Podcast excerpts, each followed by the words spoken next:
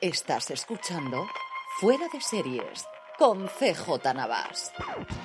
Desde la nominación de Emily en París, California, estás escuchando streaming de Fuera de Series, el programa que semana a semana te trae todas las noticias, comentarios y curiosidades del mundo de las series de televisión. Yo soy CJ Navas y para hacer repaso de lo mejor y lo peor de los próximos siete días, los que van del 15 al 21 de julio en el mundo de las series, me acompaña como siempre Álvaro Nieva. Álvaro, ¿cómo estamos? Hola, muy bien. Vamos a hablar evidentemente de los semi eh, por partida doble. Vamos a hablar aquí en, de cómo ha ido las nominaciones y del en general cómo he visto y, cuáles son las que más hemos echado en falta, aunque dedicaremos un especial que tendré disponible el próximo viernes analizando una uno por una todas las categorías y haciendo también nuestra pequeña mini porra. Haremos como siempre las noticias, haremos como siempre nuestros Power Rankings, las respuestas a las preguntas, pero antes de entrarme en todo eso, permitidme que dé las gracias a Aquarius por patrocinar streaming de fuera de series también esta semana. Y es que Aquarius quiere que recuperemos eso que nos mueve. Y lo que a mí me mueve sin ninguna duda son las ganas, esas que me motivan a seguir intentando y reintentando todo aquello que me motiva en mi día a día, a pesar de que a veces, como a todo el mundo, las cosas no me terminen de salir como esperaba. Entonces, tomo un descanso, hago esto que tanto le gusta a Álvaro de coger el bote y que se oiga en el micrófono. Me repongo, doy un pequeño trago y recupero las ganas de nuevo, porque sé que cada vez que lo reintento significa que no me rindo. Y qué mejor manera de recuperar las ganas de seguir intentando que con un Aquarius para recuperar eso que nos mueve, recupera eso que nos mueve, hashtag recupera eso que nos mueve. Mi agradecimiento a Aquarius por patrocinar streaming, como os decía antes. Álvaro, después de este momento refrescante, vamos ya con las noticias. Una de última hora cuando estamos grabando, como siempre en directo, los miércoles a partir de la una de la tarde, nos podéis ver en directo todos los que nos queréis acompañar a través de twitch.tv y es que tenemos, mm, si no hierro, lo más parecido a hierro confirmado por parte de Movistar Plus. Avanzábamos precisamente nosotros cuando contamos que Hierro no tendría tercera temporada, que sabíamos que Movistar estaba trabajando en algo con los creadores de Hierro y ahora por fin hemos podido saber qué es y se trata de esta serie que se llama Rapa, que el nombre quizá no, no, nos lleve a nada, pero eh, si entendemos un poco el, contexto de qué va la historia ya sí lo comprendemos y hacer referencia a la Rapa das Bestas, que es eh, cuando están los, caballos ahí en Galicia libre y se intenta cogerlo, etcétera.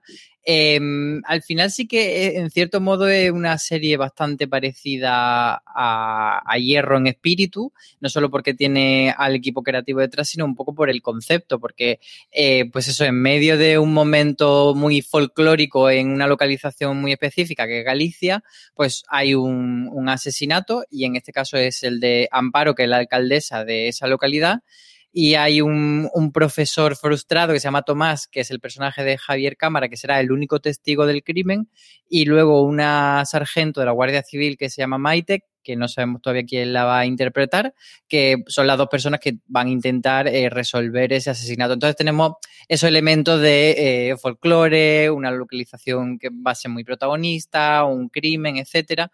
Así que a ver cómo sale. Está creada por Pepe Coira y Fran Araujo. Pepe Coira era creador de, Hierro, era el guionista de Hierro y Fran Araujo es un productor y guionista muy vinculado a Movistar y luego repiten también en, esta serie Jorge Coira como director y Alfonso Blanco de Portocabo como productor ejecutivo. Así que parece que, es la continuación un poco espiritual de Hierro y un momento de dulce para la producción gallega y para los rodajes en Galicia, ¿no? Tuvimos Nebo en televisión española, tuvimos El desorden que dejas y también El sabor de las margaritas, que ha tenido una continuidad más allá de su emisión inicial dentro de Netflix y esta otra más, de, esa pujanza que estamos viendo en los últimos tiempos y de, cómo se está haciendo producción eh, cada vez más sensiblemente fuera de los arcos tradicionales de Madrid y Cataluña y cómo se está saliendo y, desde luego el norte que se está funcionando muy muy bien en los últimos tiempos, Álvaro.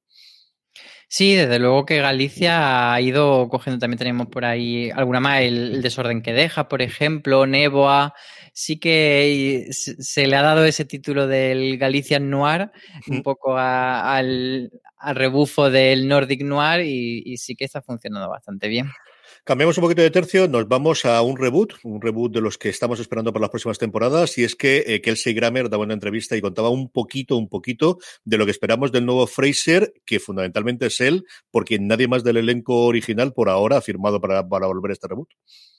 Se supone que van a estar todos. Él ha dicho precisamente en esta entrevista que sí, que han llamado a todo y que todo el que quiera estar va a estar. Así que, pero es cierto que no hay como confirmaciones, tampoco hay confirmación de fecha, solo sabemos que se verá en algún momento en Paramount Plus, pero bueno, es lo típico que mm, está promocionando otra película y le preguntan por Fraser porque es imposible no preguntarle.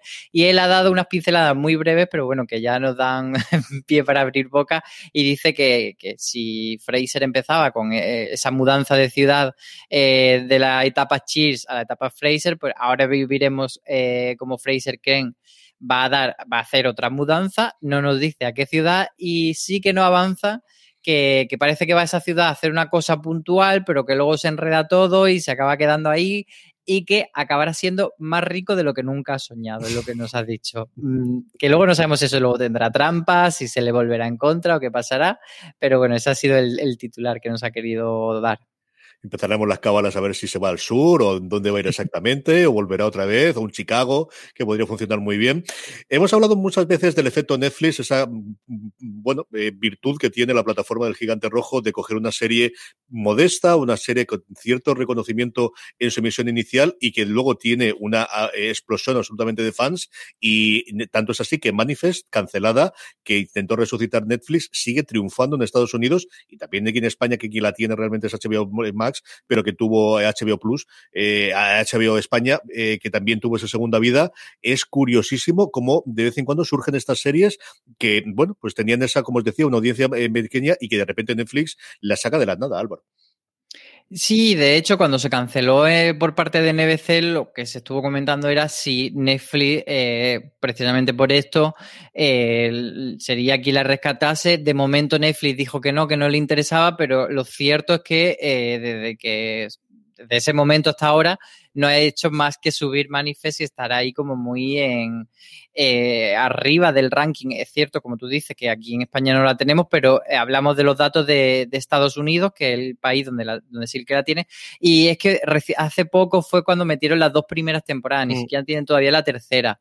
Y, lo que consiguió eh, Manifest es estar empezó en el número 2 y enseguida se puso en el número 1 del top y estuvo 27 días seguidos que es eh, equivale, o sea, igual a la marca que hizo Tiger King y solo está superada por Ginny Georgia. Entonces, por mucho que ya Netflix dijese que no la iba a rescatar, como que esto ha alentado a los fans y a, y a, todos sus seguidores, pues eso, a, tener esa esperanza todavía de que Manifest pueda ser rescatada por, por Netflix. No sabemos si como una temporada, como varias, o sea, porque el plan inicial del creador, que es Jeff Rake, era hacer eh, seis temporadas, se habían hecho tres y quedarían otras tres, pero luego sí que ha comentado que estaba pensando cómo podía darle una vuelta a eso y, no tener que comprometer a un hipotético comprador a tres temporadas, sino incluso él hablaba de una posibilidad de, de una película de dos horas o de hacer menos temporadas, etcétera. Entonces, quizás sí que sí que pueda haber esperanza. A ver qué ocurre con ella. La que sí que tenemos ya confirmada es uno de los grandes éxitos de los últimos tiempos de Netflix, que es Witcher, The Witcher, más allá de spin-off arriba, spin-off abajo. Ya tenemos la confirmación de su regreso. Sí, es desde luego la, gran baza que tiene Netflix, por lo menos eso intenta que, aparente. Hicieron este fin de semana una, una, especie de Comic Con centrada en The Witcher, que la hicieron tanto Netflix como CD Projekt Red, que es quien tiene los derechos de toda la saga de videojuegos y también de otros productos derivados tipo cómics, etcétera. Entonces unieron fuerza y anunciaron varias cosas, entre ellas que ya la fecha de regreso de The Witcher será el 17 de diciembre, que es una fecha bastante similar a cuando lanzaron la primera temporada, en, fue en 2019, o sea, han dejado un año ahí de barbecho, pero vuelve a ser como más o menos campaña navideña cuando la traen y lanzaron un primer avance que, bueno, no comentamos por si hay spoiler, pero vemos ya a los personajes, eh, digamos, eh, en la situación eh, que es consecuencia del final de esa primera temporada. Lanzaron también algunas fotos, etcétera, y luego lanzaron más información sobre contenido, pues eso, secundario de la franquicia secundario, si se me permite esa expresión, que nadie se empade. Y entre ellos está una precuela de animación que se llama eh, The Witcher, La pesadilla del lobo, que llega el 23 de agosto. Y sección Marvel. Lo primero que tenemos, bueno, pues dos noticias, quizás algo sorprendente en alguno de los casos. La primera es la confirmación de la primera serie de Marvel que va a tener más de una temporada, que es ni más ni menos que Loki. Eh, además, lo han hecho un poco como hicieron con, con The Mandalorian, que han utilizado directamente la escena de, bueno, el momento de créditos de esta primera temporada para sacar un cartelito, tampoco se han quebrado la cabeza. han puesto un cartel de Loki volverá a la segunda temporada, chimpú, no han dicho nada más. Pero sí que es curioso lo que tú dices, que, es la primera serie de estas tres que hemos tenido que, que está confirmada. Es cierto que What If o como la llama aquí, ¿qué, pasaría si? ¿Qué pasaría la que, es, que es la que se estrena en agosto, sí que estaba anunciado que tendría dos temporadas, pero digamos de esta acción real y tal, pues Bruja Escarlata mm, dijeron que no, que harían algo con Visión y con la Bruja Escarlata. Se sabe que Wanda va a aparecer en la peli de Doctor Extraño en la segunda y que, bueno, que esos personajes tendrán continuidad en el MCU, pero no tiene una segunda temporada como tal de Bruja Escarlata y Visión. Y luego es curioso porque el, el tema de, Falcon y el Soldado de Invierno eh, es una serie que han presentado los Emmy no como miniserie, sino como serie, pero no está renovada por una segunda temporada. Se intuye que la historia de ellos va a continuar y que va a tener mucha, por supuesto, mucha importancia en Capitán América 4, que veremos un nuevo Capitán América, pero no se sabe qué va a pasar exactamente con la serie. Entonces, con Loki ha sido la primera vez que han confirmado segunda temporada de esta serie de acción real. Y si no tenemos continuación de Brujas la Televisión, sí tenemos al menos unas declaraciones un de Kevin Feige, como suele hacer siempre él, en el que confiesa, pues eso, el amor que todos tenemos sobre Agatha Harness y que esperamos poder verla próximamente. Veremos en pantalla grande, en pantalla pequeña, una mezcla de las dos. Es que qué alegría, ¿quién no quiere ver a, Agatha, el personaje de Catherine Hahn, otra vez en acción? Pero claro, eh, una, una declaración un poco tramposa porque, bueno, no tramposa, pero él ha, afirmado que la volveremos a ver y eso siempre es buena noticia, pero ha dicho, bueno, primero la en puñales por la espalda 2, luego en otras cosas, y ha dicho, y en el MCU, bueno, todavía queda. Entonces, pues suponemos que eso irá un poco en paralelo con la historia de, de Wanda a lo largo de las películas y series que tenga Marvel, pero, pero todavía no la podemos esperar pronto. Entonces, bueno, ha sido como un poco agridulce. Yo esas declaraciones. desde luego, en por la escalador, seguro que la veo, eso no tengo ninguna duda. ¿eh? Sí, luego ha, dicho alguna cosilla más, ha comentado, por ejemplo, eh, respecto a que se haya confirmado que Loki es bisexual por fin de una manera eh, canónica y no leyendo entre el subtexto.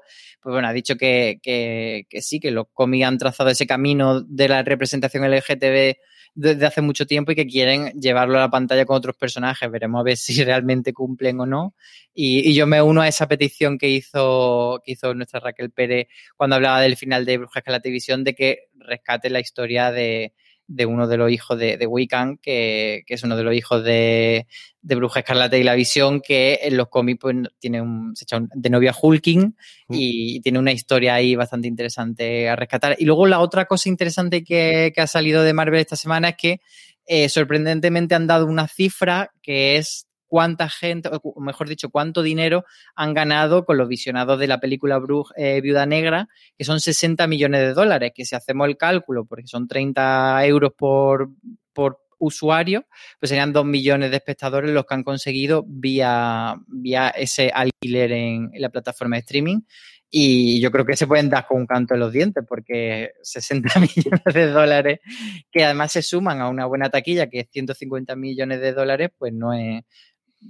vamos, no sé si tú le dirías que no a esa cantidad. En Yo creo que va a marcar una después a la hora a la hora de plantearse si van a seguir con el Premium Access este que ha de alguna forma tener, hecho de forma pionera eh, Disney Plus, ¿no? Del que pagues, pues igual que ocurrió con Mulan. Luego la gente la tiene disponible las películas en torno a 12 meses y medio, tres meses después.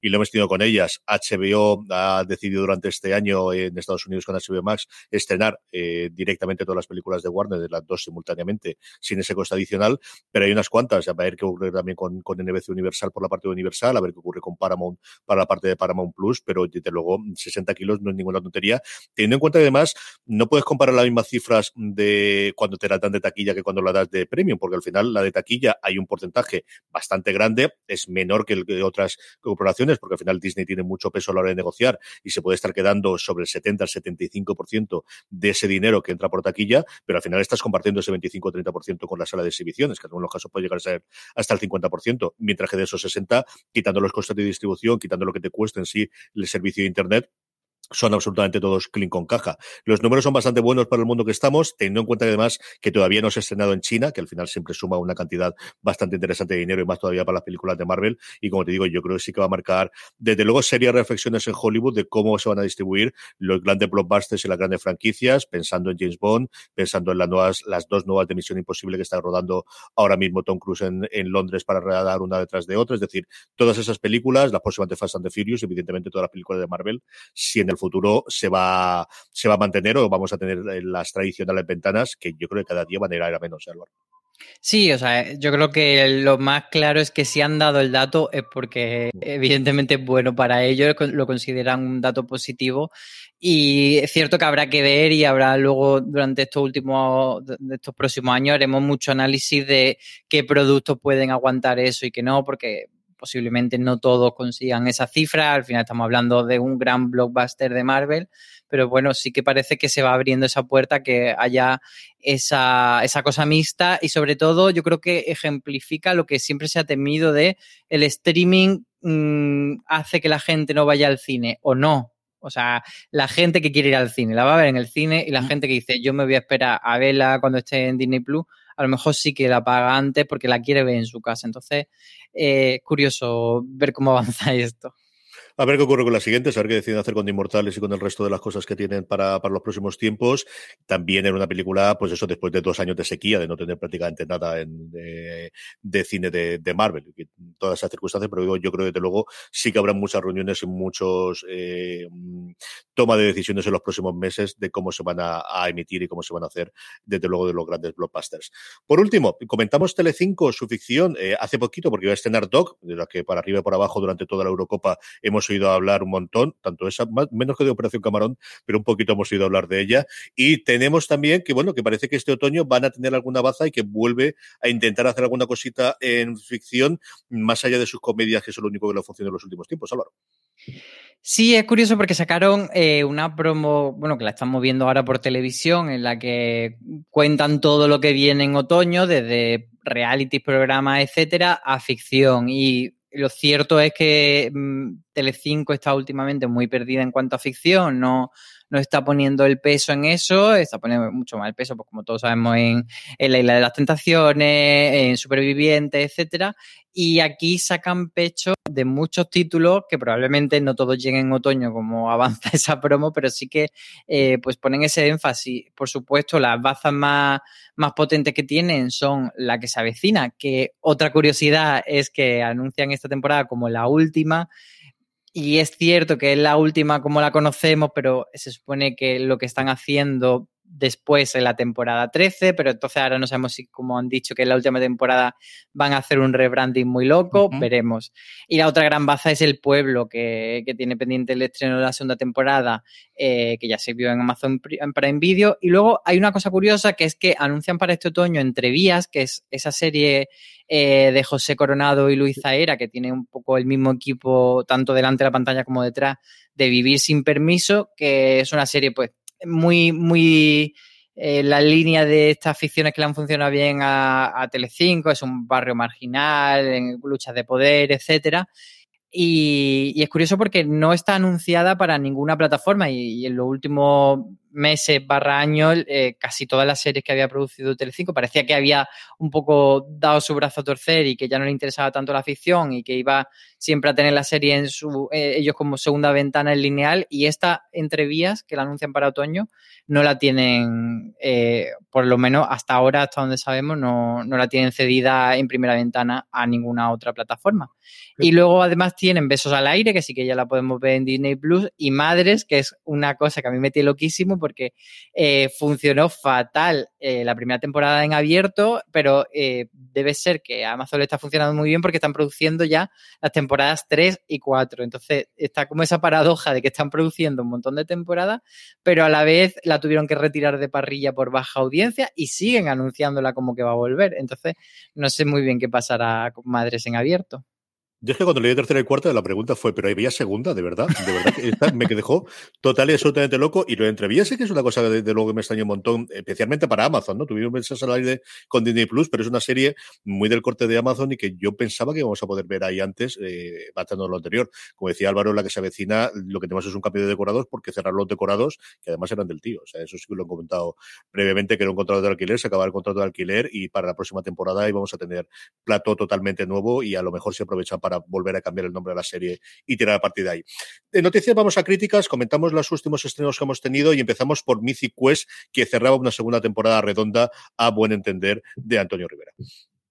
Sí, nos decía que, que, no solo era un buen cierre para la segunda temporada, sino que si acabase la serie ahí, si decidiesen no renovarla por lo que fuese, él entendía que era un final perfecto para Mighty Quest y que, y que funcionaba muy bien. Y luego comentaba, eh, insistimos en, en, que no entramos en spoiler, pero bueno, que, que le llamaba mucho la atención cómo ese episodio que tiene siempre la serie a mitad de temporada y que tira hacia atrás en el tiempo, ayuda a cambiar todas las dinámicas que parece que están como muy inalterables a lo largo de, la temporada y que la, revuelve todo. Entonces comentaba pues eso, que era de lo más interesante de esa segunda temporada. Sí, a diferencia de la primera temporada, que fue, pues es un intermezzo, pero que no tenía, más allá de un guiño en el último episodio de la primera temporada, mucha más relación con, con, con el resto de, de, lo que ocurría en la trama principal o en el resto de los episodios. Aquí sí que da un parón, 20 personajes importantes dentro de la trama y tiene esa consecuencia al final. Yo coincido con Antonio cuando lo vi, es decir, sería un cierre de, de serie perfecto. Esperemos que no sea así, que tengo muchas ganas de ver Mythic Quest. Una que tengo reservada para este fin de semana es Monstruos a la Obra, la serie alrededor del universo de Monstruos S.A. de Pixar, que ha llegado a Disney Plus. Álvaro, ¿qué te ha parecido? Pues estoy un poco decepcionado de decir con monstruos a la obra. A ver, eh, me pasa un poco como cuando comentaba eh, esta de Jurassic Park, Campamento Cretácico, que decía, bueno, no sé si valorarla como una serie para adultos con todas las de la ley o, bueno, entender que es una obra un poco menor dentro de la franquicia y además dedicada para niños. Eh, y en general un poco lo que nos pasa siempre cuando hablamos de las películas de Pixar, que nos ponemos como muy estupendo y a lo mejor hay que pensar que simplemente son pelis para niños o no, porque hay que darle la importancia que merecen. En cualquier caso, me parece que, que Monstruo a la obra no consigue ser especialmente divertida y lo que hace es como llevarlo todo un poco, hacer un, no un The Office, pero sí una comedia de oficina eh, en, este, en esta planta de susto de Mostrópolis, que eh, además la acción se recoge muy, de, muy poquito después, seis meses después de la primera película, es decir, cuando se cambian los sustos por risas y están todo el mundo un poco descolocado de a ver cómo conseguimos eh, ser graciosos para los niños. Y como planteamiento está bien, pero es cierto que no termina de ser especialmente divertida y luego le pasa una cosa que es que introduce un, un grupo nuevo de personajes que se supone que van a ser los protagonistas, pero a la vez eh, tiene miedo de soltar a Mike y Sully, que aparecen, desaparecen, están presentes, pero no, tú sabes que no son los protagonistas, pero tampoco dejan de, de brillar del todo a los otros, como que da la sensación que, que les da miedo que los otros no sean suficientes. De esta hablamos de The White Lotus, os comenté la semana pasada como ya la he visto y era una de las series que más dudas tenía de, de si me gusta o no me gusta o como había. Álvaro ha visto ya el primer episodio, ¿qué te ha parecido al final, Álvaro? Pues, eh, como decíamos, yo iba con muchas mucha dudas y mucha curiosidad y sí que me ha gustado bastante. Es cierto que en este tipo de propuestas mmm, importa mucho cómo empieza, pero también cómo termina. Entonces, cuando acabe la temporada ya veremos a ver cuál es el balance general. Pero creo que sí que acierta bastante en, en ser ese, esa serie un poco más ligera mm, para el verano, pero que tampoco es una chorrada, porque a fin de cuentas es la propuesta de HBO grande para el verano. Y me parece que, que hace un poco lo que ya han hecho muchas otras series de, de, HBO, que parece que se está ahí enrocando en eso de vamos a reírnos de los pijos, pero tampoco excesivamente eh, grotesca, no te los presenta de una forma que sean desagradable. A mí sí que me atraen los personajes suficientes como para empatizar con ellos, a pesar de que el, el mecanismo que usa White Lotus es ese que hemos visto tantas veces de a ver, son más ricos que tú, pero también más tontos, o también mmm, más desgraciados, como que te consuela de decir, tú eres más pobre, pero igual no te va tan mal en la vida. Y, y bueno, me parece que, que, tiene, que el misterio tampoco que sea una cosa que te vuelva loco y, o sea, como que te queda más un poco por ver eh, este día a día de los personajes siendo un poco cretinillos. Es una eh, eh, curiosísima desde su concepción, que yo creo que no lo conté el otro día, y dicen las malas lenguas que Casey Bloss, el jefazo de HBO, se acercó a Mike White, porque hizo en su momento Enlightenment, o eh, aquí Iluminada, como se llamó la serie con Laura Dern, que es una de esos, quizás de las series más desconocidas de HBO, que mira que raro que hay una serie de HBO desconocida, pero de las que tiene de joyas escondidas, Enlightenment posiblemente sea una de ellas, justo en medio de la pandemia o, saliendo de la pandemia, de oye, ¿qué podemos rodar que no sea complicado? Y Mike White le dijo, pues ¿por qué no tomamos un resort a a Hawái y yo te hago una serie. Y, hombre, tuvo que ser un poquito más complicado que eso, pero realmente ese es el resumen. Un resort que estaba totalmente deshabitado por el confinamiento y lo cogieron ahí en medio todo el equipo de producción y se fueron allí con los actores a rodar lo que es Wild Lotus. Vedla y nos vais contando y hablaremos de ella cuando concluya, que tengo mucha curiosidad por ver qué es lo que os parece. La que sí que ha llegado a su conclusión es Loki, lo comentábamos antes de la renovación para la segunda temporada, tendremos la crítica en la web y también tendremos evidentemente el último universo Marvel dedicado a Loki esta semana, que podéis escuchar como siempre en vuestro reproductor de podcast.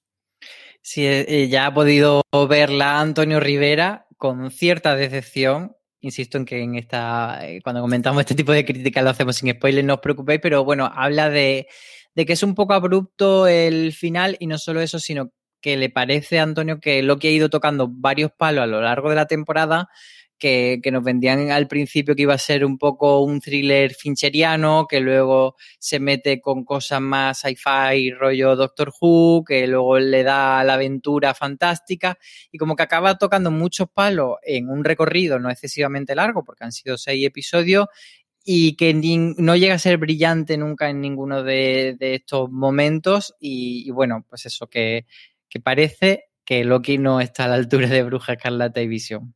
Yo coincido con él, ya lo he comentado varias veces, es una serie que me gusta mucho más el concepto y leer sobre ella que cuando la veo la propia serie y me, pasa mucho de lo que está comentando Antonio, a ver qué es lo que ocurre para la continuación. Dos cositas más antes de que pasamos con los agendos. La primera, Marisol Lazábal nos recomendaba En la Ciénaga, una serie europea de crímenes disponible en Netflix. Es una serie polaca de un canal que se llama Showmax, que aquí la tiene Netflix, esa serie que le planta el logo de original como si, si fuese suya. Y, y, es cierto lo que comenta ella, es que una de esas series que, que, la, que te meten ahí en la plataforma sin darte ningún tipo de, de bombo y que, y que luego cuando de repente vimos que se estrenaba la segunda temporada dijimos, pero ¿y esto de la ciénaga qué era?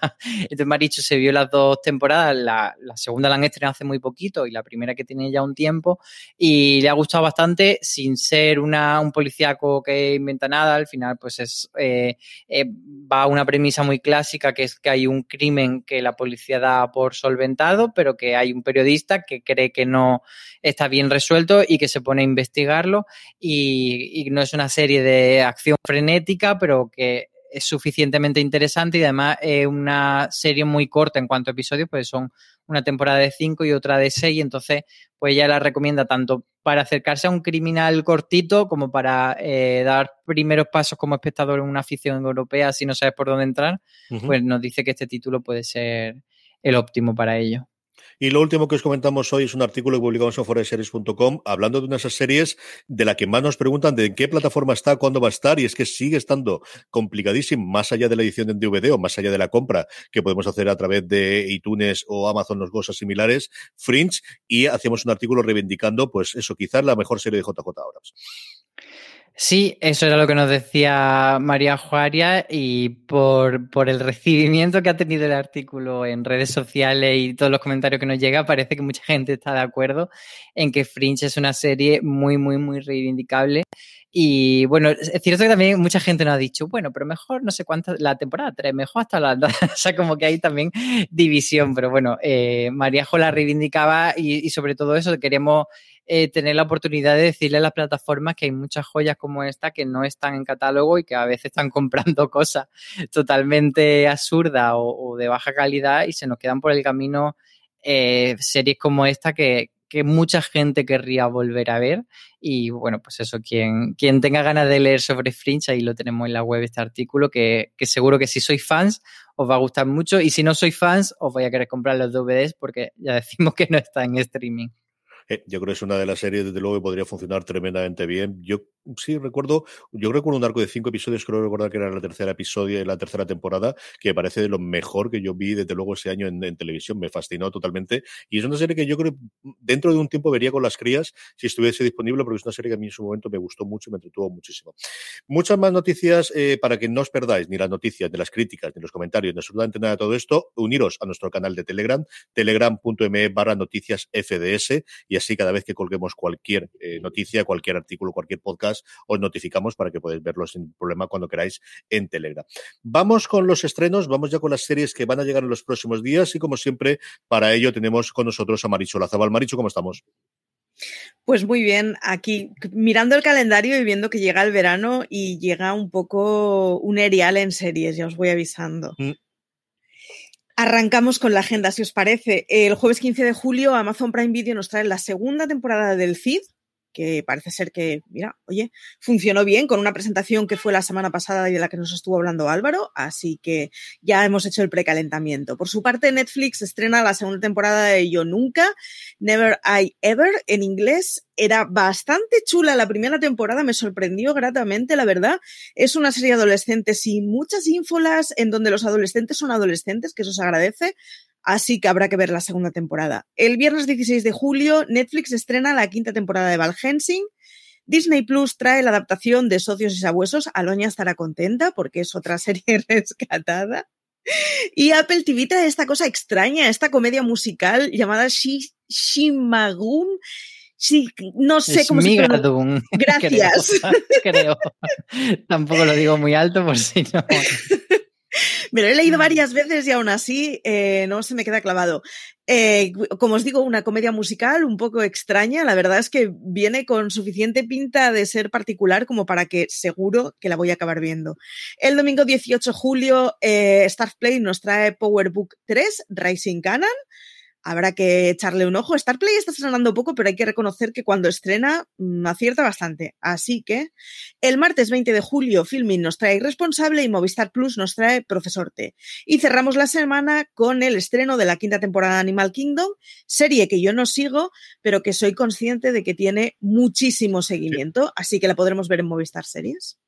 De todo lo anterior, eh, Maricho, ¿es Migadun es lo que vas a ver al final? Sí, yo, yo nunca la veré segurísimo, pero a la que tengo más ganas, sin duda, es, es Migadun. Un beso muy fuerte, Maricho, hasta la semana que viene. Álvaro, ¿a ti qué te apetece de todo esto? Pues yo la que voy a ver seguro es eh, la segunda temporada del CID, porque la primera mm, me gustó relativamente. Cierto que mm, me parecía que a veces pecaba un poco de cartoncillo piedra y otras veces estaba un poco dispersa en cuanto a trama, pero en el cómputo general me entretuvo y como son temporadas de cinco episodios, me pareció bastante entretenida. Entonces le voy a dar la, la, oportunidad. Y por cierto, hicieron en la presentación, pusieron un vídeo que luego lo han colgado en redes que es precioso, que os animo a todos a ver lo que es Jaime Lorente leyendo el cantar de Miocida, así como una imagen muy bonita y un, unos recursos de, de lo, del libro original que está en la biblioteca, eh, en la biblioteca nacional. O sea, precioso, precioso. Esa promo la tenéis que ver. Si no veis la temporada, por lo menos verla. Yo prometo ver la promo, no sé si verla la temporada. Yo creo que si me acercaré a Esmigado una vez vamos a ver el primer episodio. Profesor, te recuerdo cuando lo estrenó Cosmo hace un par de años, que vi el primer episodio, me pareció un, procedimental divertidito que era de Movistar Plus y el resto. Pero esta es eh, remake, que lo estuve mirando y, pensaba que era la misma. La misma. Año, pero no, es un remake que han hecho ahora. Para que veas. Pues igual aquella, me acerco a ella. aquella, si no me equivoco, era belga y esta británica. Pues entonces con más razón todavía. Yo estaba convencido que era la misma la que estrenaban, pues igual sí que me acerco a ver esa. Vamos a ir con nuestro tema de desarrollo, evidentemente las nominaciones de los semis de 2021, nuestros Power Rankings con movimientos bastante importantes en la lista de las más vistas por nuestra audiencia, las preguntas de los siguientes, pero antes una pequeña pausa. Estamos ya de vuelta en streaming y ha sido el martes pasado por la tarde, horario eh, español. Teníamos las nominaciones de los Emmy. Como os comentaba al principio del programa, tendremos un programa el próximo que publicaremos el próximo viernes en el que analizaremos las distintas categorías con más en profundidad. Pero es el momento al menos de que repasemos un poquito las grandes eh, tendencias o las grandes cosas que hemos visto en unas nominaciones, Álvaro, quizás un poquito desangeladas por la cantidad de series nominadas o finalizadas eh, después de arrasar en premios, como en el caso de Comedia del año pasado eh, con Seeds Creek, en el que no han podido ser nominadas este año. y muchas otras que se quedan fuera de, la, de la, posibilidad de estar nominadas por, precisamente porque no han emitido temporada en este tiempo en el que eran elegibles por causa de la pandemia, entre ellas Succession, que era la que ganó el año pasado en drama, y en general es, son unas nominaciones en las que las categorías de drama son un poco más descafeinadas que otros años, comedia mm, digamos que es una ronda de comedia más de descubrimiento que de grandes consolidadas. Y luego, por otro lado, tenemos una miniserie que son, vamos, mm, chef kiss, como se suele decir, son para ver qué brazo me corto, que me duela menos, porque eh, son toda una maravilla y sobre todo eh, son eh, miniseries protagonizadas por mujeres y por tanto la categoría de actriz principal de miniserie es la más reñida. Alguna categoría curiosa en cuanto a actor, porque en miniserie no existe como tal la categoría de actor ni de actriz, sino es actor de miniserie, de película, de televisión, especiales, y el que pasaba por ahí la, por eh, hace un rato, que hizo Hamilton hace cuatro años, han decidido que como ahora Disney Plus, podía ser nominados, que ha sido una de las polémicas que hemos tenido, pero yo creo que luego una de las grandes revelaciones la comentabas tú, una categoría que hace diez años solo tuvo dos nominados, como es miniseries, que ganó en ese momento de Pacific, la continuación de Hermanos de Sangre, y que ya lo llevaba siendo los últimos años, pero desde luego esta es quizá la categoría más grande por encima de drama y de comedia. Sí, es que, o sea, otro año ya hemos ido entrando poco a poco, pero este año ha sido descarado. Bueno, para que la gente sepa de lo que estamos hablando, están ahí, podría destruirte. Eh, Town, Gambito de Dama, que creo que ya se queda como un poco atrás en el tiempo, pero aún así eh, ha tenido muchísimo reconocimiento a lo largo de todo su recorrido de premio y de público. Luego está el ferrocarril subterráneo y Bruja Escarlata y Visión, que es que cualquiera en cualquier otro año que, fuese más flojito podría ser una perfecta ganadora. Y luego además se han quedado eh, títulos importantes como El pájaro carpintero, It's a Sing o Small Axe que también podrían haber estado cualquier otro año como nominadas, pues han quedado fuera porque esta categoría eh, eran solo cinco, que además es curioso porque hay categorías en las que hay ocho, en estas solo cinco, y es un poco raro en ese sentido eh, como lo han decidido los Emmy. Yo creo que abrieron la mano, no recuerdo ahora mismo, para drama, para las categorías principales, creo recordar que podían nominar hasta 10 con un mínimo de votos que tenían que tener cada una de ellas y el resto sí que la respetan. Tú nombrabas eh, Burja Escarlata y y quizás una de las grandes tendencias que hemos tenido también en estos premios es en cuanto al número de nominaciones y a nominaciones importantes, porque al final no es solo que te basen en categorías técnicas, ¿no? Pero son eh, la ruptura definitiva de eso de que a los Emmy no le gusta el género, al menos en nominaciones. Veremos después eh, en los triunfos. Eh, las series más nominadas con 24 ha sido The Crown, que yo creo una cosa esperable con la, eh, el erial que estábamos desde luego en drama en los últimos tiempos, pero también de Mandalorian. Y luego Brujas la Gata Visión solamente tiene una menos, una menos, son 23. Pero es que además hemos tenido la entrada de The Voice, que yo creo ha sido quizás una de las más sorprendentes dentro de la categoría drama. Sí, esa para mí era la, gran duda y lo comentábamos en el, en el, streaming anterior que pasaría con The Voice porque eh, siempre los Emmy han sido mucho más reticentes que otros premios a dejar pasar todo lo que tuviese aire de fantasía, superhéroe y cualquier género así menos canónico.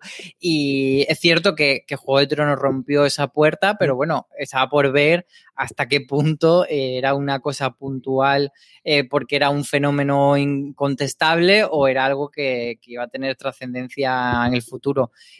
Para mí era mucho más claro que Bruja Escarlata y Visión sí que va a estar entre las nominadas, pero lo de The Voice pues sí que ha sido una sorpresa y además es de lo poco que ha conseguido colar en las categorías principales Amazon, porque es cierto que cuando hablamos de, del las nominaciones de los Emmy, pues hay chorrocientas categorías y, y, luego, pues eso, se dice, pues 23 nominaciones de Bruja Escarlata y Visión, porque hay millones de categorías en las que están en, en, cosas técnicas. Pero bueno, eh, yo creo que es más importante centrarse en las principales y de hecho era muy gracioso porque estaban también peleándose por el titular.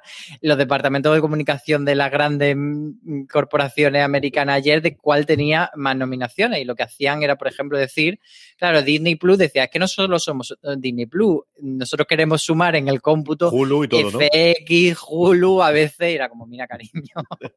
y lo mismo HBO con HBO Max, porque claro, si, si contabas solo HBO Max, te quedaba por debajo de Netflix, pero si le sumabas el Max, en fin, esas cosas.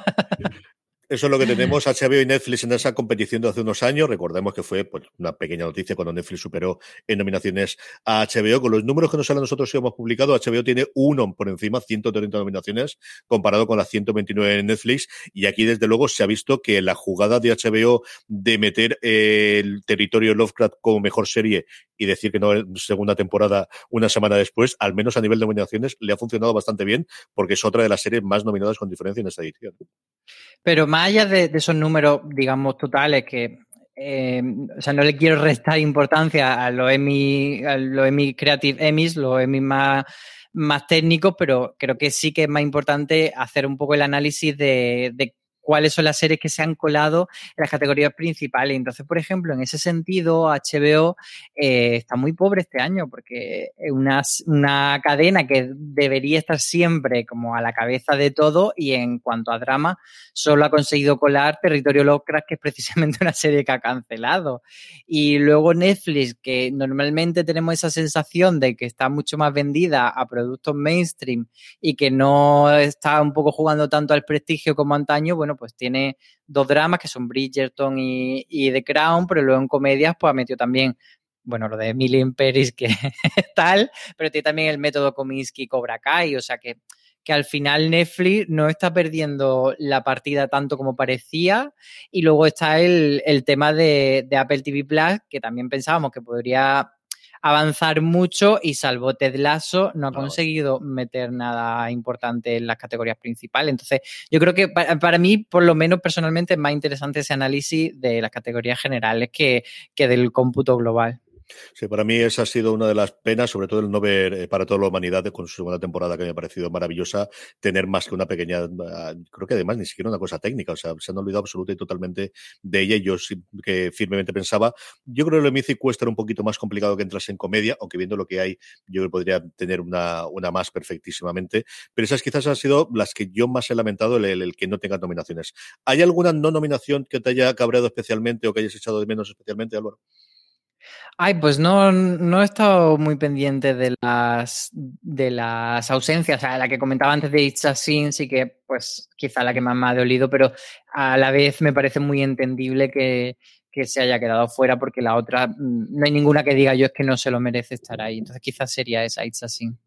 Sí, yo creo que Smolax es la otra que se ha dicho bastante, que al final nadie sabe dónde meterla, así como película, colección de películas, colección de episodios, serie, mm, variedades o exactamente qué. Y luego, en cuanto a, bueno, pues si no escandalitos, sí estas cosas que nos llevamos un poquito la mano a la cabeza, yo y al principio, y Álvaro también ha comentado esa nominación de Emily in Paris, que de alguna forma, pues hombre, no es que reivindiquen los globos de oro, pero quizás ha sido desde luego lo más sorprendente.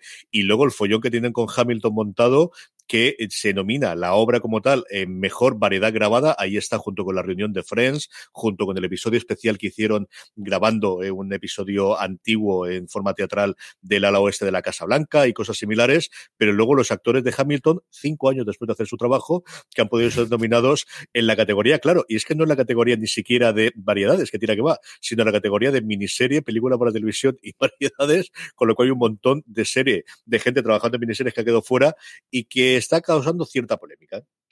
Sí, porque al final no deja de ser una obra de teatro grabada y, y, bueno, pues por ejemplo tenemos eso en actor principal de serie limitada o película para televisión están Paul Bettany por Bruja Escarlata, Hugh Grant por The Undoing y Iwan McGregor por Halston y luego tenemos a dos actores que son Manuel Miranda y Leslie Odom Jr. por Hamilton. Entonces es como un poco raro que, que estén ahí mezclados esta gente que viene de hacer una obra de teatro además muy relevante que no sabemos hasta qué punto les puede quitar el premio a unas personas que sí que han trabajado este año en una cosa más nominable. Entonces hay como cierta polémica por eso.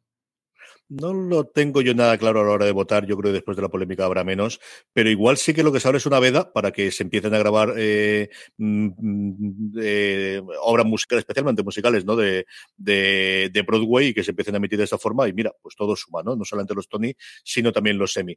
Eh, esto es más o menos lo que ha dado de sí las nominaciones de los semi. Como os digo, eh, hablaremos largo y tendido de ellos y cada una de las categorías. Comentaremos que nos han parecido las nominaciones, haremos un poquito de porra y lo tendréis disponible el próximo viernes. Es el momento ya de ir con nuestros Power Rankings, de ir con las series más vistas por nuestra audiencia de la semana. Unos Power Rankings que, como sabéis, hacemos una pequeña encuesta que colgamos todas las semanas en fuera de series.com, en la que os preguntamos cuáles son las tres series que más os han gustado de las que habéis visto de la semana pasada. Una encuesta que también nos hacemos partícipes en nuestro grupo de Telegram, telegram.me barra fuera de series, donde aparte de poder hablar con más de 1.500 personas que lo forman, cuando la colgamos os avisamos. Unos eh, Power Rankings, como os decía, con bastante movimiento. Lo primero, una entrada. La nueva comedia de Movistar Plus, súper normal, va directamente al puesto número 10 del Power Ranking.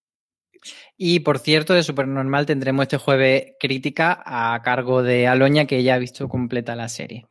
En el 9, otra, otra entrada es la de Ricky Morty, que está en emisión en HBO España y TNT, y esta semana consigue volver a entrar al ranking. En el 8 nos encontramos con la primera serie de Netflix, que es Katla. Se deja tres puestos con respecto a eh, la mm, semana anterior en nuestro Power Rankings. Un pequeño fenómeno, pero está creciendo poco a poco. En el 8, como os decía, Netflix. En el 7 tenemos Generation, eh, esta serie de HBO España, que sube en esta semana dos puestos. Y en el 6 tenemos la otra serie de Netflix, que es Jóvenes Altezas. Se mantiene exactamente en el mismo puesto, una serie muy distinta de lo que nos había prometido su tráiler, como pudimos hablar la semana pasada, pero que se mantiene, eso sí, en el puesto número de nuestros Power Rankings. Y ahí con eso acabamos ya Netflix. La verdad es que la, plataforma de Roja está flojilla últimamente en nuestro Power Ranking. En el 5 tenemos The Good Fight, la serie de, del matrimonio King tan adorada por todos nosotros que está en emisión en Movistar Plus y es entrada, la entrada más fuerte, por cierto, de esta semana en el Power Ranking. Y a la espera que todavía se estrene en eh, Evil, que no va a llegar su segunda temporada que se está emitiendo ahora en Estados Unidos hasta septiembre. En el 4 empezamos con Apple TV Plus, la historia de Elisei. Se deja tres puestos con respecto a la semana pasada, donde encabezó nuestro podcast, eh, nuestros Power Rankings y se queda en el puesto número 4 la adaptación de Stephen King. Sí, curioso ese descalabre porque todavía no ha concluido la, la emisión. Es este viernes cuando termine y de hecho tenemos un artículo en fraseres.com hablando de las preguntas que ha dejado abierta antes de su final la historia de Lizzie. Así que no sé, me, da curiosidad saber si es que había cosas mejores que ver o que la gente de repente ha decidido abandonarla.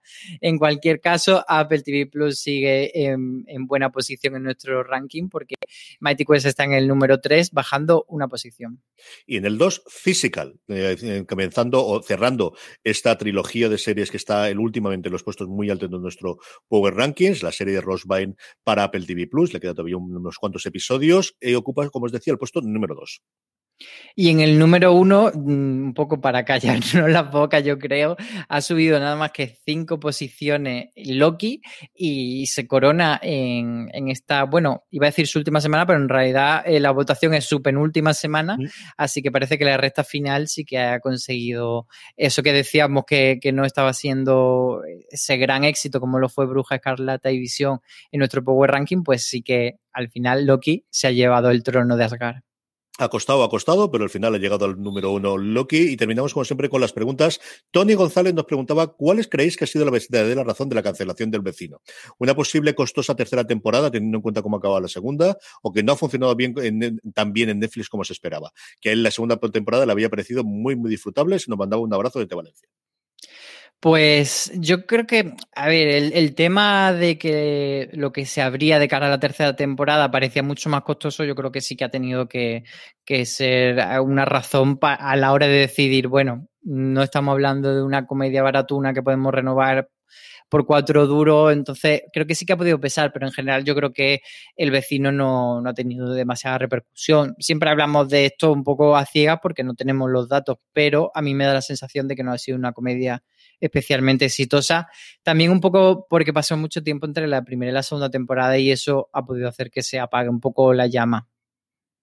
Eh, Joven Cadista nos decía un comentario. Pose eh, terminó hace un tiempo en Estados Unidos, pero en HBO España ha ido a otro ritmo porque hasta esta semana no ha estado doblado el último capítulo final. Y es que es una de las cosas que últimamente tenemos eh, también, es que los estrenos sí que los volvemos a tener pegados a Estados Unidos, pero están tardando alguna de las temporadas o alguna de las series en doblarse hasta dos y tres semanas después de su estreno original subtitulado, Álvaro. Sí, siempre en versión original subtitulada las tenemos al día siguiente y, y Pose ha ido emitiéndose junto a las emisiones de FX en Estados Unidos y va, o sea, si la emiten eh, un día por la noche, a la mañana siguiente nosotros la tenemos, que además son las mismas horas pisándose prácticamente por, la diferencia horaria. Pero sí que el, tema del doblaje llega un poquito más tarde en algunas series, pero bueno, eh, siempre está la posibilidad de verla con subtítulos o espera un poquito. Luis Fomero nos pregunta cuáles son las próximas miniseries con mejor pinta. Uy, pues miniserie con mejor pinta. Mm, ¿Qué tenemos? ¿Qué tenemos? Eh, Importante, gordísimo en HBO. Bueno, en, en, Hulu, que a ver dónde la tenemos aquí, es la miniserie de Nicole Kidman. Night Perfect Strangers, que empezamos a ver alguna de las cositas. Y luego eh, yo tengo mucha, mucha curiosidad por esta eh, serie de, investigadores dentro del edificio antiguo con Steve Martin, que me ha llamado mucho la atención y cada tráiler que veo me gusta más lo que está viendo. ¿eh? Sí que la tradujeron es Only Murders in the Building y la tradujeron aquí como algo así como solo asesinos en, el, edificio. una cosa así. Y la verdad que sí que esa tiene muy buena pinta y, a ver cuándo la traen si es a la vez o no. Y, luego, ¿qué más cosas tenemos? Bueno, el, libro de Boba Fett, no sé si se va a considerar miniserie o se va a considerar serie, pero desde luego es una de las que tiene más, mejor pinta para, para esta última parte de, 2021. Y luego hay otra de 10 episodios que se llama Invasión, que va a ser una de las grandes propuestas de Apple TV Plus, que va para octubre y en principio está compuesta por 10 episodios que últimamente son como muy ladinos a la hora de decir si son miniseries o si son series, pero parece que esta sí que es una, serie cerrada y sobre todo se comentaba que era una, una serie invasión, mm, para quien no, no, bueno, eh, que lo estaba ayudando por hecho, pero que no tiene por qué, hay una invasión alienígena. Y se está comentando mucho que es una serie que ha costado una barbaridad y que Apple ha metido dinero a mansalva. Y luego otra que creo que es miniserie, insisto en creo, es La Fortuna, eh, que es esa adaptación de, del cómic eh, que está haciendo Alejandro Amenábar y que va a estrenar eh, hacia finales de año Movistar y, yo creo que no debería tener continuidad. Ya han dicho que va para otoño, pero no sabemos exactamente la fecha y parece que va a ser una cosa también espectacular. cada día tenemos menos claro si las miniseries son series o no miniseries o lo que sea. Yo creo que son todo. Yo creo que ya no existen las miniseries, salvo que contados, excepto las que quieren ser series, que entonces se quedan como territorio Lovecraft en miniserie por obligación superior. Sí, porque incluso luego tenemos muchas miniseries que acaban convirtiéndose en franquicias, si ven que no pueden estirar eh, la temporada. Por ejemplo, eh, porque matan las mujeres, que es una mm. serie. Es cierto que porque matan las mujeres sí que la anunciaron siempre como franquicia, pero si tú ves la segunda temporada que estará en emisión, es que no tiene nada que ver en absoluto con la primera temporada, pero nada de nada, ni a nivel formal, ni a nivel narrativo. Entonces dices, bueno, podría ser más bien una miniserie. O las temporadas de American Crime Story, que sí que tienen un hilo temático, pero si te las pusiesen como miniserie independiente también te las comería igual. Totalmente. Pedro Ramírez, hablando precisamente de series en HBO, nos dice, menuda temporada de tercera de Succession nos espera. No, va a ser grande y es que por fin tuvimos el tráiler y lo esperamos absolutamente todo de esta tercera temporada de Succession. Pues sí, es que está mundo con muchísimas ganas, tú el primero, ¿no? Absoluta y total. Yo sabéis que soy una de ellas desde el principio, yo creo que lo comentábamos la semana pasada también, y a ver qué es lo que nos trae con cuentagotas. Otoño es muy largo, llega prácticamente hasta finales de diciembre y es cuando nos han prometido que la vendremos, a ver qué ocurre con ella. La última pregunta nos la hacía Gonzalo Martínez Fernández y nos preguntó una pregunta curiosa. ¿Cuál pensáis que es la serie más sobrevalorada de todos los tiempos. Mundo Adoro, que unanimemente se considera maravillosa y para reconocer que no os gusta, eh, tenéis que hacerlo a través de un vídeo con el rostro pincelado y la voz distorsionada por medio de represalias. Hombre, no creo que lleguemos a tanto, pero ¿cuál crees tú de, de esas series unánimes que menos te gusta a ti, Álvaro? A ver, yo no voy a decir que esté sobrevalorada y que, y que sea mala, pero he de reconocer que nunca he sido capaz de entrar en, The Wire. Siempre me ha parecido de un pretencioso horrible y, y, nunca diré que sea una mala serie. He visto bastante de The Wire para hablar con, pero nunca he sido capaz de, de entrar en su rollo. Entonces, entendiendo por qué gusta tanto y, y, jamás diciendo es una serie mala, yo nunca compartiré el amor por The Wire que tiene otra gente. Y luego por irme a algo más cercano y que quizá eh, sea menos polémico y pueda hacer olvidar esto que acabo de decir, a mí The Witcher me pareció bastante regulera y es cierto que, no está valoradísima a nivel crítica, pero sí que tiene muchísimo fandom y a mí no me pareció que se merezca tanto. Twin Peaks el regreso. Me pareció insultante tuve que dejar la mitad. No puedo Me pareció espantoso. Yo me gustó Twin Peaks en su momento. Yo no la vi cuando se emitió aquí en Telecinco, la vi después y me gusta mucho su primera temporada, incluso me gusta parte de la segunda. Me pareció insultante. O sea, yo hubo un momento, además recuerdo perfectamente eso, de decir, creo que se está riendo de mí. Y apagué, no volví a ver un solo episodio, ni volveré a ver ningún episodio más. No puedo con ella. Pero llegué hasta el episodio loco, a ese de... Sí, sí, sí, hasta el de la bomba atómica, pasé ese, y fue uno o dos después dije, hasta que hemos llegado, querido David Lynch. Lo siento, pero no. no. Hombre, en realidad es que eh, entiendo tú también lo que dices, pero bueno, yo creo que el episodio de la bomba atómica hay que verlo, aunque sea para flipar en colores y, no entender nada y, y, dejarse. Pero es cierto que la temporada como un todo es más cuestionable. A mí eso me gusta. Dicho eso, en ese momento estaba en emisión Legión. me gusta mucho más lo que estéticamente está haciendo Legión que lo que hizo con esos 30 minutos, que estaba bien, pero que no me pareció. Ay, pues yo reconocer que Legión no la pude soportar. Mm. Me pareció una pretenciosidad horrible. Y, pero bueno, es de esas propuestas que entra o no entra. En fin, después de rajar estas cosas, hasta que ha llegado streaming, tenéis mucho más contenido en nuestro canal de podcast, eh, buscarnos como fuera de series, suscribiros a Universo Marvel si no lo habéis hecho ya, buscando allí donde estéis escuchando Universo Marvel, que nos podéis seguir en directo todos los miércoles a partir de la una de la tarde y compartir esta horita y manteniéndonos preguntas en directo para que podamos contestar, como lo hacen muchos de nuestros oyentes. Don Álvaro Nieva, hasta la semana que viene. Nos vemos, muchos besos. Y a todos vosotros, gracias por escucharnos, gracias por estar ahí y recordad, tened muchísimo cuidado y fuera. progress, progress.